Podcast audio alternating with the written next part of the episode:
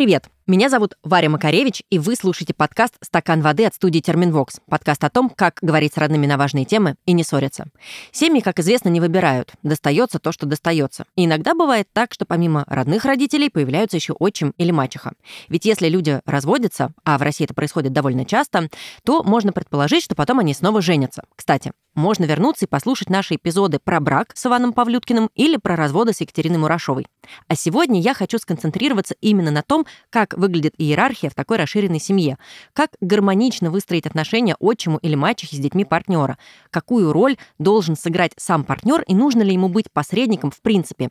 Эти вопросы задам сегодня Ярославе Рындиной, психологу, гештальт-терапевту, основательнице Центра психологии и педагогики Ярко во Владивостоке и ведущей Ярко подкаста. Ярослава, привет! Приветики. Я сразу же начну с цифр, со статистики.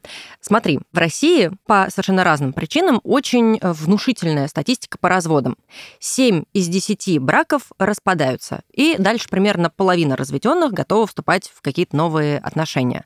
Я понимаю, что для разведенных родителей это вдвойне тяжело. Все-таки, наверное, когда ты без ребенка, это какое-то чуть более простое решение.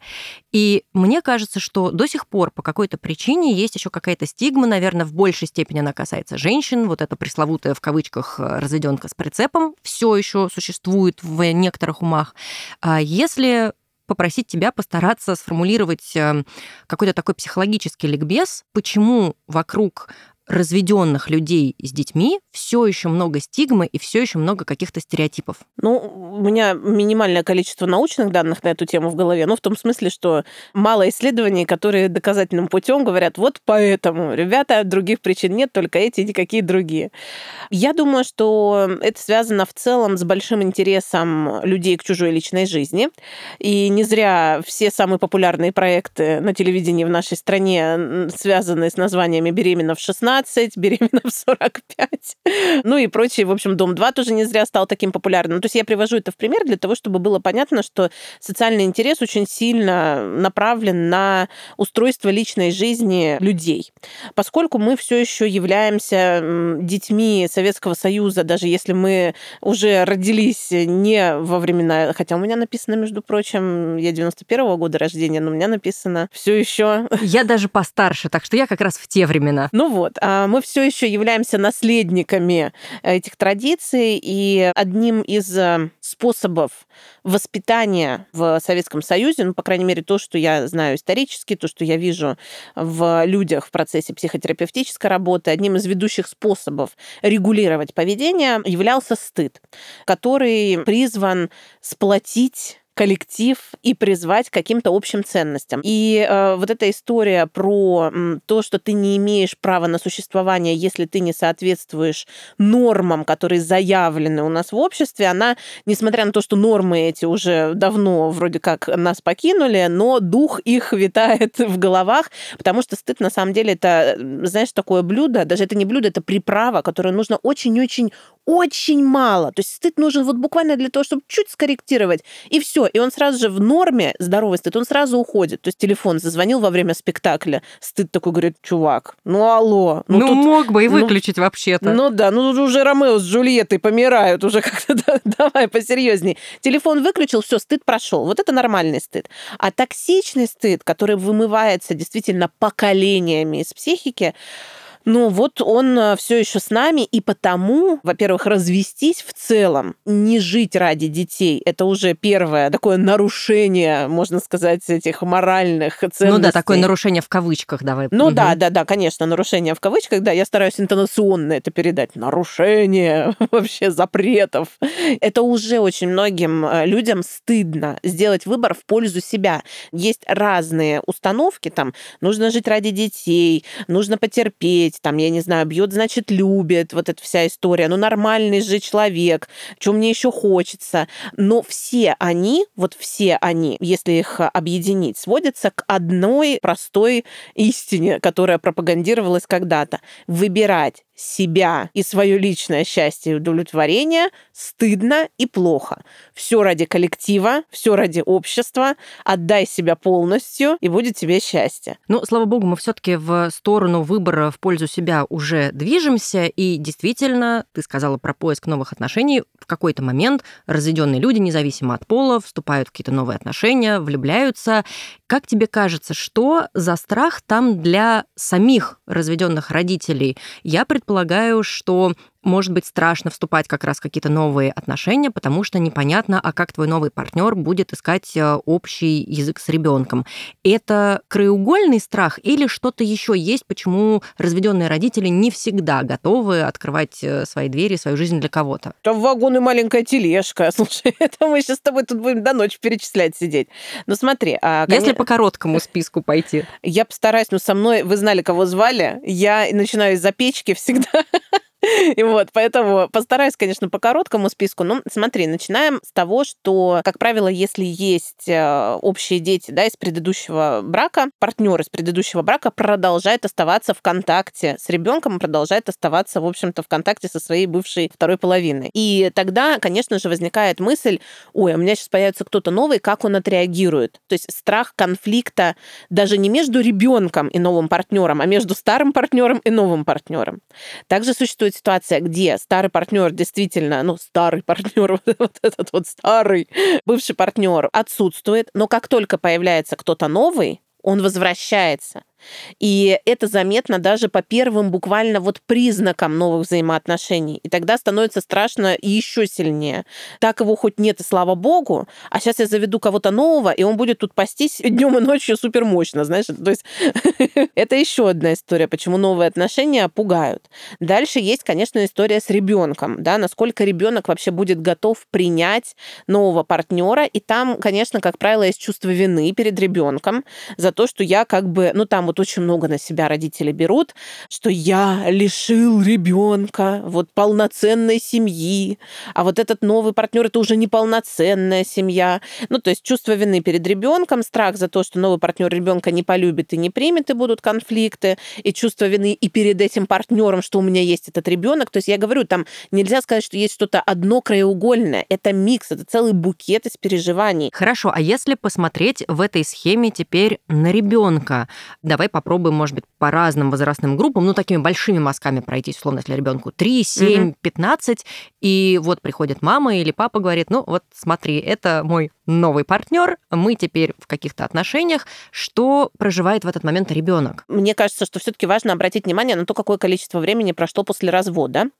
Появление нового партнера, оно появилось до развода, во время развода, после развода, через там день, неделю, год, пару лет. Это будет, правда, очень большая разница. Потому что сам по себе развод, первый год жизни, там первые месяцы, если произошел развод, то ребенок еще не успевает привязаться к той системе, системе, в которой он находится, да, ко всем членам системы, и поэтому ему проще перестроиться. Для него самое главное, чтобы рядом была мама, и это самый главный стабильный объект. Если мама рядом, ладно, так и быть, давайте там разводитесь побыренько, я, может, того ничего и не замечу. Но и то, конечно, здесь очень много зависит э, от того, как проходил развод, потому что в первый год жизни, если мама была вообще никакущая в связи с этим разводом, то на ребенка, конечно, это очень сильно повлияет, потому что ребенок полностью себя с матерью отождествляет. Если мы говорим дальше, как только у ребенка начинает формироваться привязанность, и он уже ну, может может различить членов семейной системы, да, и с каждым из этих э, членов семейной системы у него есть своя структура отношений, то, конечно, с этого момента любые изменения в семейной системе будут проживаться ребенком как утрата, как потеря. Ребенку нужно время на обработку этих чувств, этих эмоций в дошкольном возрасте. Вот так, если крупным мазком взять. Самым, самым актуальным вопросом является вопрос чувства вины, потому что дети в дошкольном возрасте эгоцентрики. Все по причине меня и во имя меня, и хорошее, и плохое. Родители радуются, потому что что я есть, естественно. Родители грустят, потому что что-то я делаю не так. И разводятся тоже поэтому. Да, и разводятся тоже поэтому, потому что я был недостаточно хорош для того, чтобы ну, они вокруг меня сплотились. Вот недостаточно был приятным человечком, так сказать. И поэтому, наверное, основная тема вот в этом возрасте, в дошкольном, это все-таки чувство вины а, ребенка. И, дорогие родители, если вы слушаете, а вы слушаете, естественно, нас сейчас, пожалуйста, знайте, что это проявлено не в том, что ребенок это чувство вины абсолютно абсолютно сформулированно и осознанно вам предъявляет и говорит, я чувствую себя виноватым. Это происходит бессознательно, как и все процессы, которые происходят в психике у ребенка в этом возрасте. Но для того, чтобы это происходило осознанно, ему нужно, в общем, помогать это осознавать. Так это просто автоматическая реакция.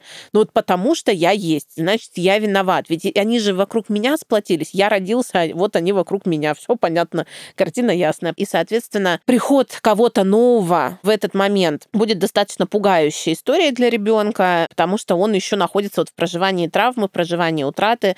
Конечно, может казаться, что там для детей дошкольного возраста, ну что там, конфетку ему купил, да, там в парк развлечений его привел, и достаточно для построения отношений. На самом деле это не так, это очень поверхностное такое мнение. Естественный процесс э, привыкания, он может э, длиться очень долго и, и быть очень тернистым, если родители, ну, и новый партнер там пренебрежительно отнеслись в дошкольном возрасте вот к тому бессознательному процессу, который у ребенка есть. Чтобы про это узнать, пожалуйста, не пренебрегайте тем, чтобы вести детей к психологам в этот период, чтобы понимать, что у них там в бессознанке происходит. Также, если это период, например, уже ближе к пяти годам, то там актуализируется Эдипов комплекс и комплекс Электры. И, соответственно, например, у нас может там такое финтифлю быть, когда мы видим, что мальчик, который остался с мамой, а папа ушел из семьи, он вообще на маму имеет определенные планы и претензии, да, комплекс, Эдипов комплекс, вот он, пожалуйста. А тут какой-то новый дядя появился. Да, и его принимать вообще не хочется, и мама в этом смысле, испытывая чувство вины перед ребенком, пытается максимально угодить своему ребенку дошкольного возраста. То есть там, ой, там такие картины, да, то есть ребенок требует, чтобы мама с ним спала, чтобы мама там его не обнимала, не целовала этого нового партнера, вообще рядом с ним даже близко не стояла, не дышала. И мама пока, ну вот она чувствует еще вину за то, что она вышла из отношений и зашла в новые отношения, она может, в общем, этому всему потакать и, соответственно, усугублять ситуацию. То есть, смотрите, дорогие родители, чтобы мы сейчас с вами не устраивали курс лекций, скажем так, изучите, пожалуйста, особенности возраста вашего ребенка, потому что вот в дошкольном возрасте там и кризисов полно всяких разных, и вот этих периодов Эдипов комплекс, комплекс электро у девочек соответственно тоже. Если папа ушел из семьи, ну, как правило, я говорю про классическую ситуацию, бывает, конечно, и по-другому. Если, например, папа остался, а мама ушла, то, соответственно, девочке будет такая же история. Все, я маму победила, папа теперь мой. И это уже перекос в отношениях, и там будет много зависеть от того, как папа выстроит отношения. А если девочка осталась с мамой, то папа меня не выбрал. Со мной что-то не так. Полный букет каких-то всех плохих вариантов. Да, и поэтому здесь очень важно родителям понимать и знать особенности возраста для того, чтобы максимально гармонично этот процесс обставить. А если это уже, например, подросток с дошкольниками более-менее понятно, а если это уже человек, ну, в общем, в достаточно сознательном возрасте, условно, 14 лет? И вот э, прихожу я и говорю, знакомься, мой mm-hmm. новый кавалер. Подростковый возраст — это возраст э, в целом обнуления всех прежних взглядов на жизнь. Это в целом такой пограничный возраст. Э, ну, пограничный в том смысле, что вот, я не знаю, меня попроси составить список, кого я ненавижу и обожаю. У меня таких списков нет. Ну, там кто-то нравится, кто-то не нравится. Подростки, они тебе очень быстро этот список набросают. У них всегда есть кого ненавидят, кого обожают. Они вот в этих полярностях пребывают. И в этом смысле может быть несколько направлений реакций. С одной стороны, подростку может стать легче и проще, он выдохнет из-за того, что мама наконец-то на кого-то отвлеклась. Слава богу, теперь она не на меня всю свою любовь э, выливает тоннами, а нашелся кто-то еще. И если этот кто-то еще, который пришел в семью, действительно подтвердил значимость ребенка, его право находиться в этом доме, и вот, ой, там тонкая игра начинается. С одной стороны, действительно есть вопрос вот этого лидерства и иерархии, но если новый человек, который пришел в семью, сразу говорит, все, я здесь взрослый, я здесь главный, и ты будешь делать то, что я скажу, естественно, ну, эта история точно не сыграет, и подросток будет сопротивляться, он будет э, всячески показывать, что э, этот лидер мне вообще не интересен, мне это те, с которыми я жил здесь, родные не очень интересны, а новые уж типа и подавно. И поэтому важно, конечно, то, как зайдет человек в семью, если он, ну, в общем-то, как-то скажет, слушай, ты здесь на законных основаниях, это я пришел в ваш дом, поэтому как-то помоги мне здесь адаптироваться, чтобы мы могли дружно жить. Научи меня, как вы живете, а я попробую помочь тебе со мной познакомиться. Это будет совсем другой разговор. А когда уместно условно, в кавычках сейчас скажу, приводить нового партнера. Где-то я читала, что это стоит делать только если ты уже прям уверен, что все у меня с этим человеком отношения, мы будем там сейчас вместе жить. Совершенно не обязательно ребенка знакомить э, с каждым своим молодым человеком и водить мороженое есть. С другой стороны, вроде как может быть, ребенку ну, условно, в каком-то более-менее там взрослом возрасте, нормально показать, что, слушай, там у мамы или у папы бывают разные отношения, иногда они заканчиваются ничем, а иногда вот заканчиваются тем, что мы теперь живем вместе. Если суммировать все, что я сказала, то в какой момент знакомить ребенка с партнером? Если ты уже вот уверен, что вы в ЗАГС завтра идете, или если вы просто в зоопарк вместе идете гулять? Конечно, знакомить ребенка с партнером, если вы завтра идете в ЗАГС, это шок-контент будет для ребенка. Да, с завтрашнего дня все меняется. Все-таки, а, с моей точки зрения, или личной и профессиональной, важно быть естественным в первую очередь. Потому что, ну, там, выучить правила, что вот знакомим только когда все очень серьезно, и прятать партнера от ребенка, ну, это тоже очень странно. И дети, они вообще-то не дураки, и они замечают, что ну, что-то происходит явно неестественное, неправдивое, непонятное. Здесь все-таки в первую очередь важно оставлять за собой, вот я, да, допустим, как родитель, который находится в разводе и, в общем, строит какие-то какие-то новые отношения, например, да, я уже предполагаю, да, сейчас от имени этого родителя разговаривала с ребенком о том, что отношения бывают, что начинаются, продолжаются, бывают, что завершаются, то есть мы уже прошли через этап развода. И, соответственно, я как-то ребенка уже ставила в известность, что да, теперь мы по отдельности, да, я там отдельно, папа отдельно, и мы, правда, можем встретить кого-то еще.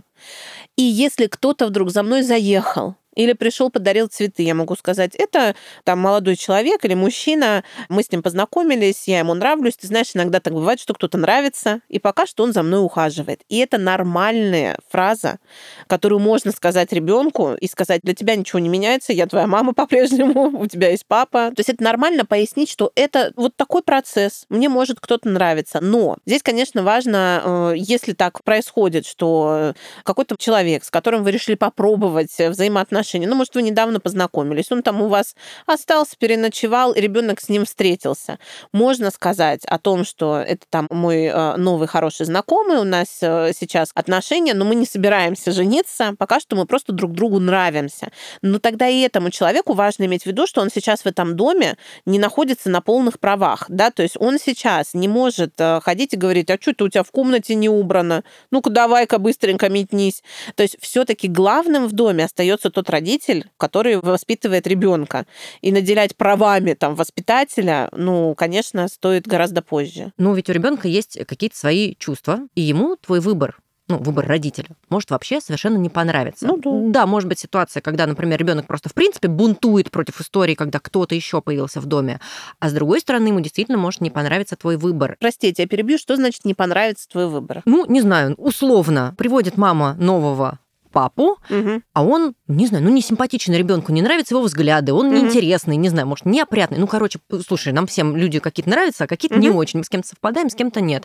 Как отличить, наверное, вот такой вопрос, как отличить бунт ребенка от реальной неприязни к твоему новому партнеру? а для чего это нужно отличать? Чтобы понять, как дальше действовать. А как дальше действовать, чтобы что? Чтобы у всех наладились отношения. Вот смотри, ты очень сильно загогулисто рассуждаешь. Так, ну, давай, поправляй а, меня. Ведь все таки все-таки, чтобы наладить отношения, должны быть хоть какие-то отношения. А на этапе просто знакомства с человеком, который мне нравится, мы еще не говорим о том, что у ребенка с этим человеком вообще есть какие-то отношения. У него есть некоторое первое впечатление. Да, может быть, это бунт против того, что вообще мама не полностью моя сейчас, да, ну там, или папа не полностью мне принадлежит. Да, это может быть бунт, действительно. Или это может быть действительно какая-то личная неприязнь, ну вот внешне не нравится человек. То есть есть на этапе того, что еще нет никаких отношений. То есть этот человек еще не успел себя никак проявить. Он там, здрасте, до свидания, поздоровался, как дела спросил, ну, может, какой-то подарочек там принес, э, да, сказал, я вот в этом доме новенький, поэтому как-то хочет всех поприветствовать. А, кстати, подарочки стоит дарить или это будет восприниматься как некое подхалимство и, может быть, не стоит? Это зависит от возраста ребенка и от э, истории развода, от э, того, на каком этапе эти подарочки начинают появляться, в каком количестве, и не противоречит ли это тому, что дальше человек делает делает. Ну, то есть он приносит подарочек, а потом, не знаю, позволяет себе, например, накричать, проманипулировать, что-то запретить. Ну, то есть вот этот момент, э, где человек дарит подарки и потом считает, что ему можно полностью вступать, ну, в такие, можно сказать, уже родительские права, да, вот эта тонкая грань. Поэтому мы здесь с тобой не можем сейчас, знаешь, составить универсальный план, вот как отличить, чтобы потом наладить отношения, потому что здесь очень много вводных данных. И, соответственно, все таки на начальном этапе, на этапе знакомства, это может быть и то, и другое. Здесь важно понимать, что если уж вы пошли по пути выбора себя и своего счастья, своего удовлетворения, то уж будьте добры, выдерживайте, что кому-то это вашей семье может не нравиться, и в том числе вашим детям, да. И действительно, вашим детям нужно время для того, чтобы адаптироваться к вашему новому выбору. Но при этом вы понимаете, что новый партнер, он действительно там не токсичит по отношению к ребенку, да, он там не бьет, не орет, не унижает, не оскорбляет, не манипулирует, не запугивает. Какие-то очевидные да, вещи, на которые, ну, действительно, пора сказать стоп и все. И дальше тогда мы сопровождаем ребенка в том, что, слушай, тебе все действительно не нравится, и я перестаю быть как будто твоей полностью или твоим полностью, и это тяжело пережить. Я по-прежнему твой родитель, я тебя очень люблю, и здесь, соответственно, важно, чтобы у вас было свое время с ребенком, качественное, содержательное и так далее. А дальше, ну, мы можем только лишь поддерживать ребенка в его чувствах и давать ему время, ну, посопротивляться. Ну и, конечно, здесь поможет поддержка психолога, опять же, в том числе, для того, чтобы помочь ребенку этот пазл вновь собрать, что что-то происходит в этом мире без моего согласования, что мои родители, которых я считаю своей собственностью, это же тоже определенная сепарационная такая вещь, они, оказывается, имеют право на свой выбор, и я ничего не могу сделать с этим выбором. Давай представим, что отношения родителя и нового партнера двинулись чуть дальше, и новый партнер уже как-то более плотно присутствует в жизни родителей и ребенка, может быть, даже такое совместное проживание. Мое глубокое убеждение, что тем посредником и тем человеком, кто модерирует и налаживает, что ли, отношения между всеми, что это как раз ответственность родителя. Он между ними единственное связующее звено. Ну, то есть, условно, разведенный папа в ответе за то, чтобы его дети хорошо общались или нормально, просто нейтрально общались с его новой женой я права в своих рассуждениях, или условно разведенный папа должен сказать, ну, я просто наблюдаю, не вмешиваюсь, а вы тут как-то сами давайте общайтесь. Скажем так, за это в первую очередь, конечно, отвечают взрослые люди. За построение отношений с детьми отвечают взрослые люди. Дети за это отвечать не могут. Очень часто можно видеть такую картину, где взрослые люди ожидают, что дети сейчас сами должны, ну что они выпендриваются-то, должны понять, принять, простить, сколько можно. Мы уже все объяснили сто раз, сколько можно с ними сюсюкаться, уговаривать и так далее. Ответственность всегда несет тот, кто больше осознает. Поэтому в данном случае больше точно, ну, конечно, не всегда, честно говоря, осознают больше взрослые. Иногда уровень осознавания детей и взрослых идентичен в данной ситуации. Вот. Но а, по большому счету, да, конечно, больше всего в этом заинтересован родитель, который строит новые отношения и который хочет, чтобы была ну, какая-то целая дружная семья. Поэтому, конечно, здесь важно быть, вот очень классное слово, модератором. Быть модератором взаимоотношений отношений обсуждать с новоиспеченным партнером, как вообще у нас принято и не принято. Ну и в целом в идеальном мире, да, в вот том в этом, самом, который мы пытаемся создать. Да, в этом фэнтезиленде люди вообще перед тем, как начать жить совместно, в целом заранее обсуждают этот вопрос. Какие у нас взгляды на воспитание?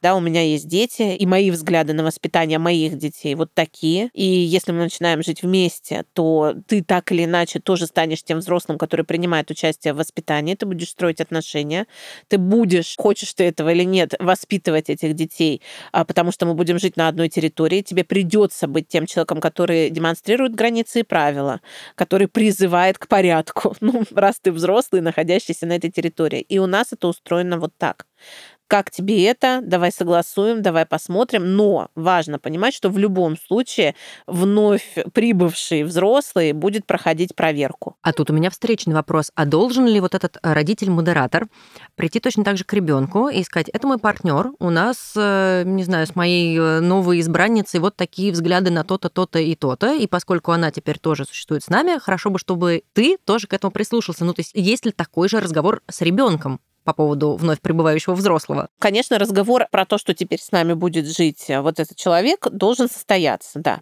Но перед этим важно как раз-таки, чтобы были знакомы уже, чтобы ребенок уже был знаком с этим человеком, чтобы он знал, что это не просто незнакомый человек вдруг появился и пришел. С чемоданом. Да, с чемоданом. Но это как раз вот к вопросу о том, что не знакомьте, пока не убедитесь, что у вас все серьезно. Так когда убедились, что все серьезно, уже дети должны про все знать. А то же это еще часто бывает как? Мало того, что приходит этот человек, так этот человек приходит еще и беременный, например. Как Или... разрулить такую ситуацию, если она уже произошла? Ну, ну, такое же ведь, ты говоришь, да, бывает? Это бывает и очень часто, когда там папа приводит новую маму, и она уже беременная, или мама беременеет от нового папы. Друзья мои, знаете, я хочу сказать так. Не питайте иллюзий и надежд, что все получится сделать идеально. В любом случае, все эти бракоразводные процессы, это в любом случае разного рода и уровня конфликты. Здесь важно помнить про то, что у ребенка вообще в целом существует э, внутренняя среда и внешняя среда, скажем так. То есть поведение и самочувствие ребенка будет продиктовано вот э, внутренней и внешней средой. Что это значит? У ребенка есть какой-то тип нервной системы, и от этого будет много зависеть, потому что есть более устойчивые, есть менее устойчивые типы. И тип нервной системы это, дорогие друзья, не что-то, что с неба на голову падает, это конкретная такая вещь, вещь, с которой мы рождаемся, она не меняется. И дети сензитивные, чувствительные или там есть воспринимающие детки, они будут тяжелее переносить перемены, чем дети активного темперамента. Дети активного темперамента на джаз ноге будут врываться в перемены и говорить, ой, клево, классно, давай, все, да вообще своя, заходи, поехали выбирать коляску новому ребеночку. А потом, когда они поймут, что все это надолго, и мало того, что надолго, навсегда, там уже начнутся сопротивления. Да, я не хочу, я не буду, я не готов и так далее. То есть я, я поэтому говорю, что не стоит питать иллюзии, иллюзию, что все получится идеально. Поэтому важно понять что-то про внутреннюю среду ребенка, про тип его нервной системы и про то, к чему он больше склонен. И про внешнюю среду. То есть, кроме семьи и кроме родителей, того, что происходит в семье у ребенка, есть еще, например, образовательное учреждение, которое он посещает, есть бабушки и дедушки. Важно, чтобы у ребенка была стабильность в этот период, хоть какая-то. То есть, если это происходит, например, когда ребенок пошел в первый класс, вот случился развод, сразу же ребенок пошел в первый класс, тут же пришел новый партнер, партнер, и тут же родился новый ребенок, гарантированно будет невроз, гарантированно будут последствия, либо что-то с успеваемостью будет, либо будут какие-то энурезы, неврозы, проблемы со сном, проблемы с едой, ну, с поведением, что-то будет. Но вот если это все случилось одновременно, потому что это слишком много перемен во внешней среде. Помните, как в мультике про эмоции мультик? Головоломка. Головоломка, да. Все время забываю, как он называется. Там, помните, у них случились перемены, они переехали. У папы поменялся график работы, а у нее, значит, ушла из-под ног вообще почва в связи с этим, потому что был определенный порядок общения с родителями, было определенное место, определенный круг хобби, да, они переехали в новую страну, где нет, э, ну не в новую страну. Мама она в хоккей там да, играла, она играла да. в хоккей, а здесь они переехали в жаркий регион, где хоккея нет, и все это сложно, и вот все, все опоры порушились и нужно создавать новые. И вот это то, чем важно заниматься. Смотреть, э, какие есть опоры в жизни у ребенка, их поддерживать. Да, уже новый ребенок не за горами, готовим с помощью того, что создаем опоры. Я бы хотела вернуться к вопросу про права и роли в новой семье. Давай представим, что мы перешли еще дальше, уже на следующий этап. Все, образовалась новая семья. Я не очень люблю слова мачеха и отчим, потому что как-то мне веет от них чем-то, но тем не менее. Вот все, у нас есть новый партнер, который, по сути, становится либо мачехой, либо отчимом. И имеет ли он право воспитывать ребенка, который ему родным не является? Нужно ли об этом договариваться? Обсуждать. Или по умолчанию все, если он уже пришел, штамп в паспорте поставлен, то все, иди-ка убирай свои игрушки, я тут главный. Конечно, важно понимать, что если это отношения, которые уже перешли на этап официальных отношений, то, конечно, этот человек будет принимать, хочет он или не хочет, он будет принимать участие в воспитании, потому что он является взрослым, который проживает на одной территории с ребенком. Конечно, ребенку про это важно говорить. Да, это новый человек. Да, тебе злостно, неприятно и грустно, что новый человек тебе еще тут говорит, как тебе быть. Это правда так. Хотелось бы, чтобы новый человек вообще был приятным, все разрешающим и позволяющим. Чего он тут вообще, да? А иначе зачем он вообще пришел? Да, иначе зачем он пришел, если не тебя радовать? Очень тебя понимаю, и ты правда можешь позлиться, и дальше мы с тобой обсудим все-таки, как быть, потому что все-таки там, не знаю, Петю важно услышать. Он что-то хочет. И важно будет снова попробовать с ним поговорить. То есть здесь регуляция должна быть, опять же, от того родителя, который привел нового человека в семью, должна быть поддержка и помощь. И вот здесь вот важный этот акцент. Часто родитель, который привел нового человека в семью, начинает говорить э, такие слова по типу, ну что ты, ну давай уже слушайся, сколько можно, это вообще-то взрослый человек перед тобой. Сколько можно сопротивляться уже? Тебе уже все объяснили.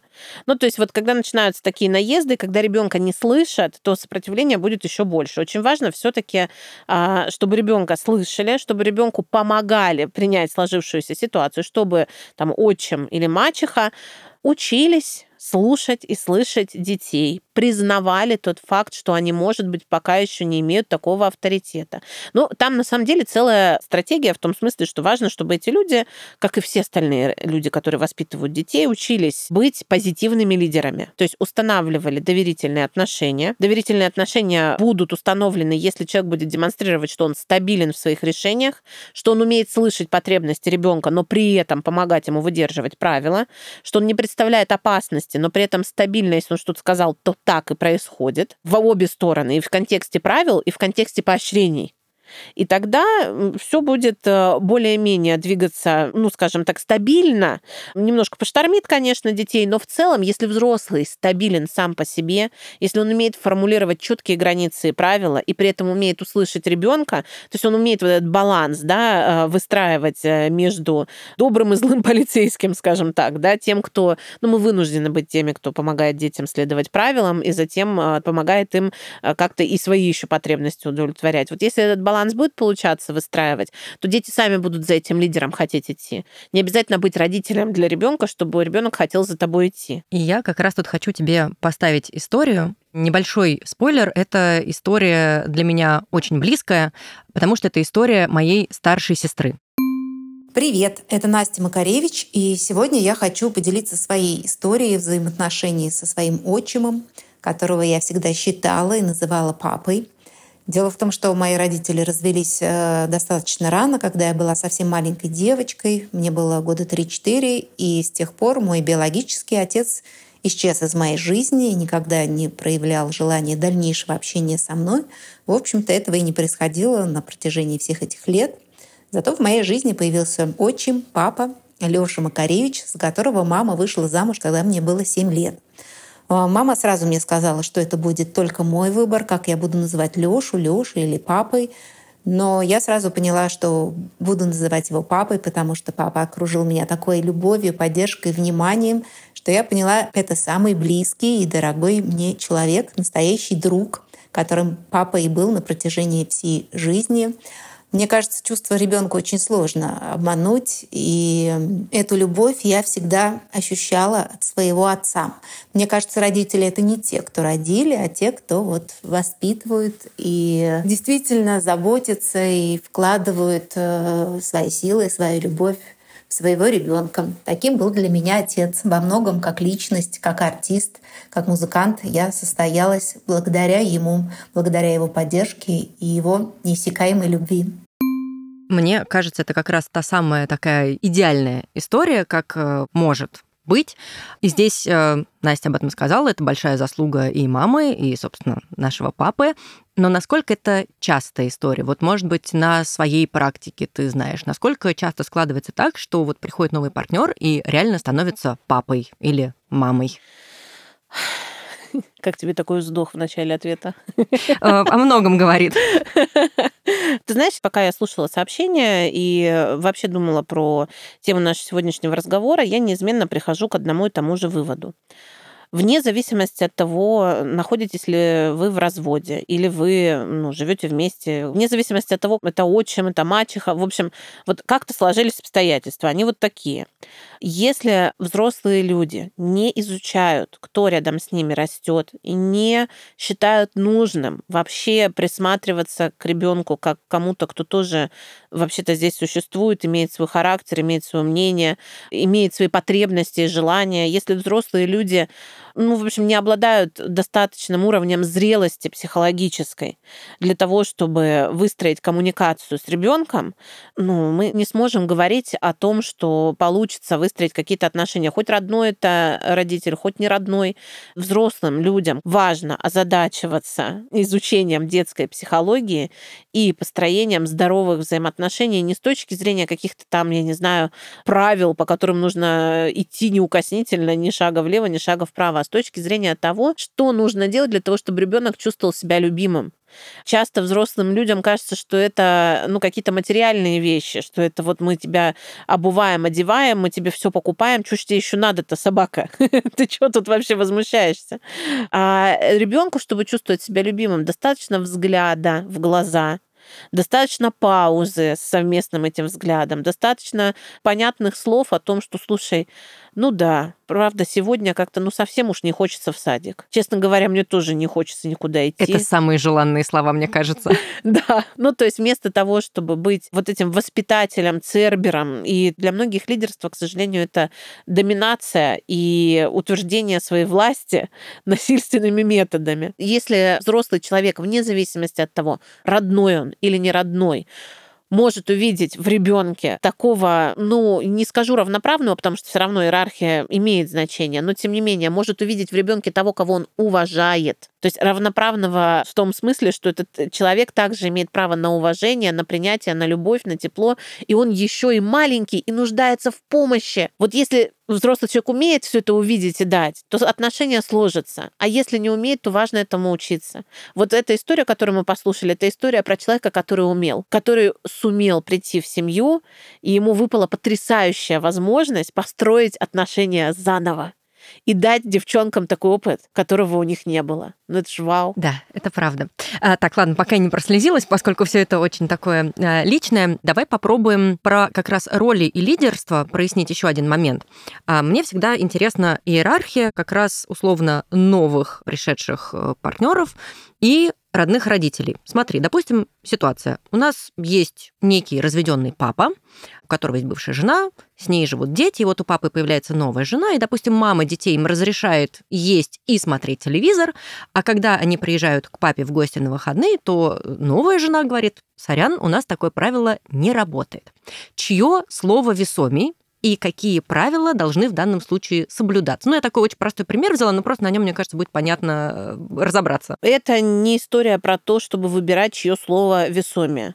Ну, знаешь, это то же самое, как вот мы живем в нашей стране, и у нас тут есть такие законы, мы приезжаем в Таиланд, а там есть другие. Кое-какие другие законы, не будем называть какие. Чьи законы весомее? Да, мы же не можем приехать сюда, начать делать то, что разрешено в Таиланде, и сказать, ну, извините, нет, ребят, извините. Я вот только что что из Таиланда, да. там так можно. Там так можно вообще-то. Что это вы мне здесь вообще устраиваете?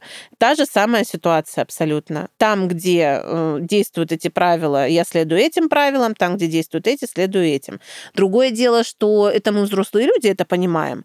А детям, да, э, ну, опять же, э, взрослые люди очень часто ожидают от детей, э, ну, какого-то волшебного терлиня такого, после которого дети скажут, понял, все. А, у вас по-разному, да? Здесь так, здесь так. Никаких вопросов, больше не сопротивляюсь никогда. Мне просто непонятно было. А сейчас понял, и все нормально. Но такого не будет. Дети будут этому сопротивляться, потому что дети очень привязаны к стабильности и к определенному плану, к определенной системе взаимоотношений. И, конечно, им всегда нужно время на то, чтобы приспособиться, что здесь так, а здесь так. Но это абсолютно нормально. Не стоит детей от этого как-то отгораживать или оберегать. В целом, ну, задача детства приспособить человека человека к тому, что ему придется многократно адаптироваться к изменениям в этом мире.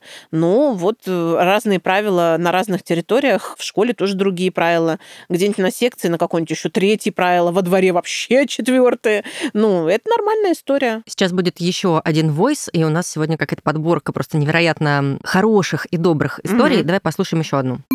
Мне было 9 лет, когда мама познакомила нас с отчимом.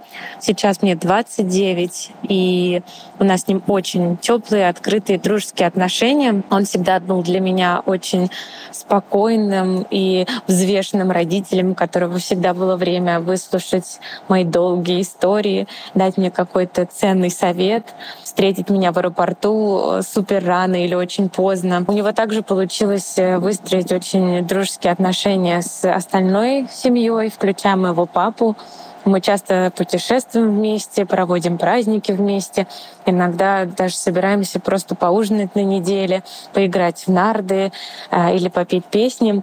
Я знаю, что чтобы получилась такая теплая атмосфера у нас в семье, они проделали все втроем огромную работу, шли на большое количество компромиссов, и из-за этого сейчас мы можем действительно наслаждаться временем вместе, чувствовать, что все друг другу рады, и в воздухе царит любовь. Я знаю эту семью, и там действительно семейные праздники, там и папа, и отчим, и все новые партнеры, и дети от всех браков, все дружат, любят друг друга. Я каждый раз в восхищении, когда я об этом слышу или даже вижу это.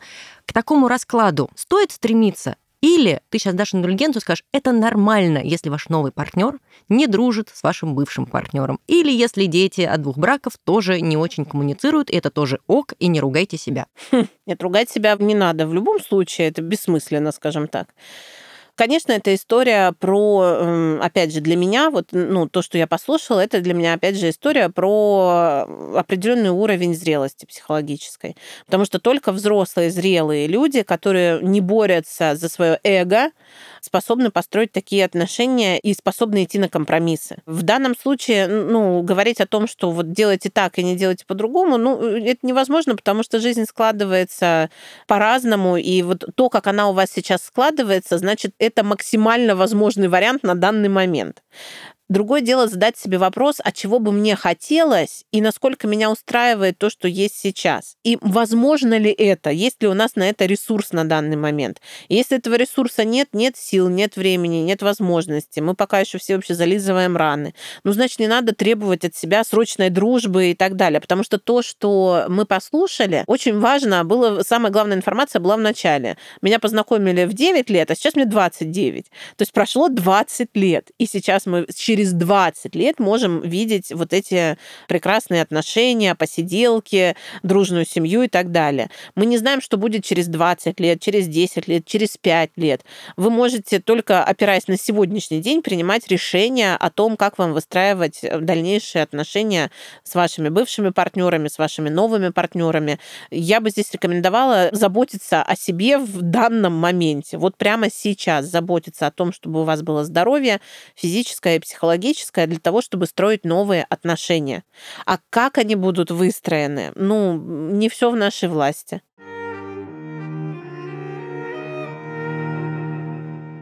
Я хочу перейти к такой финальной части, может быть, каких-то конкретных рекомендаций, советов, э, как тебе больше нравится это назвать. Давай представим, что нас слушает 20 э, или 30-летний человек, который вырос в семье с отчимом или с мачехой, и вот он сейчас все это послушал и понимает такое, у меня было вот все не так классно, радужно и идеально, и какая-то совершенно другая была история, может быть, есть какие-то незакрытые проблемы, что-то непроработанное, фарш провернуть назад уже невозможно.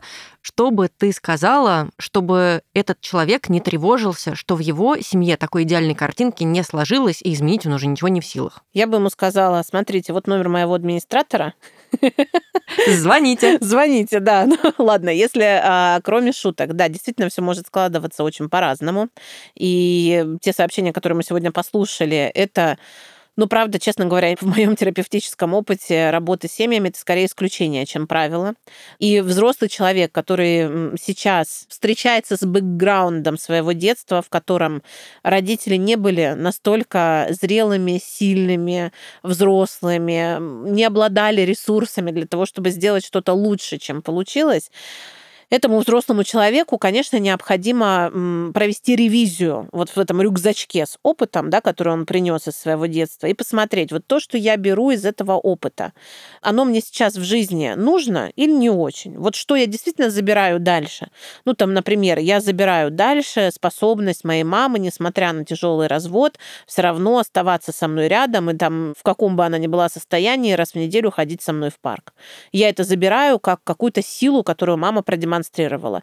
При этом я не беру, например, от той же мамы, там, не знаю, слабость, которую она продемонстрировала, когда бегала там за папой, умоляла его вернуться. Ну, я сейчас из практики привожу примеры, да. Вот это я беру, вот это я не беру. То есть проведите, пожалуйста, вот это прям очень конкретная рекомендация, проведите ревизию. И даже, знаете, в самых негативных ситуациях порой есть что взять. Даже если родители разошлись, разбежались и оставили ребенка бабушкам и дедушкам, девушкам им удалось оградить ребенка от своего негативного влияния. И это у них получилось. Они оставили ребенка не на улице, они отдали ребенка тем людям, которые действительно смогут позаботиться. То есть вот это был их вклад. Вот это у них получилось. Значит, это вы забираете. Позаботиться даже в безвыходной ситуации. Теперь я знаю, что это такое, я это забираю. Все остальное не беру. То есть проведите ревизию и, собственно, на основании этого опыта попробуйте представить, а что бы вы могли подарить своей семейной системе из того, чего в ней еще вот не было. Да, вот что в ней такое появится благодаря вам, что вообще запустит абсолютно новый опыт. Вот было у нас вот так, все ругались, злились, скандалили, не могли построить отношения, а тут вдруг я, который могу подарить семейной системе опыт здоровых отношений. Или я первый из нашей семейной системы вдруг пошел в терапию и вообще подарил первого осознанного человека этой семье. Да, иногда да. их очень не хватает. Да. Спасибо тебе огромное. Мне после нашего разговора стало понятно четко одно, что просто не будет. Да. Но попробовать стоит. Да, конечно. Мне здесь как-то хочется еще, знаешь, передать привет тем а, людям, которые сейчас находятся на грани развода.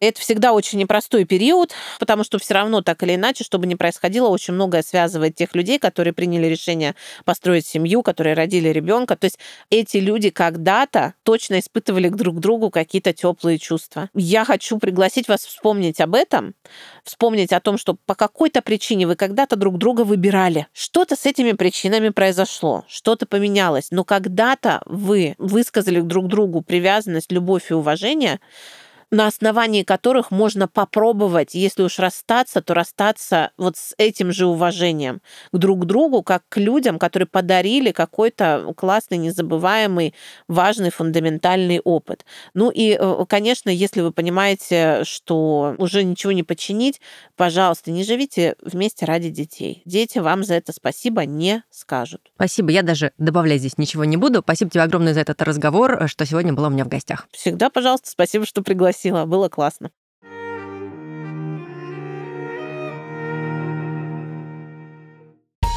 Это был подкаст «Стакан воды» от студии «Терминвокс». Этот выпуск в очередной раз подтверждает мысль, что семьи бывают разные, и самое главное, чтобы вам в такой семье было ок. Нет четкого понятия нормы, нету правильно и неправильно. Прислушайтесь к себе, и если что-то не нравится, пытайтесь это изменить. Но есть вещи, которые мы точно не будем менять. Например, релиз новых выпусков по пятницам. Подписаться и послушать нас по-прежнему можно на разных платформах. На Саундстриме, в Apple подкастах, пока еще существующих Google подкастах, Кастбоксе, Яндекс.Музыке, ВК и даже на Ютубе.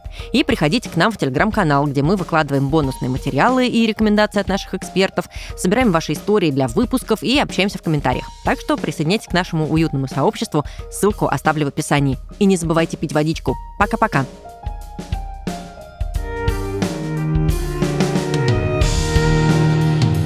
Над подкастом работали ведущая Варвара Макаревич, гостевой и креативный продюсер Лера Кудрявцева, звукорежиссер и редактор постпродакшена Кирилл Кулаков, дизайнер Елизавета Семенова, автор джингла Полина Бирюкова и автор идеи Глеб Фадеев.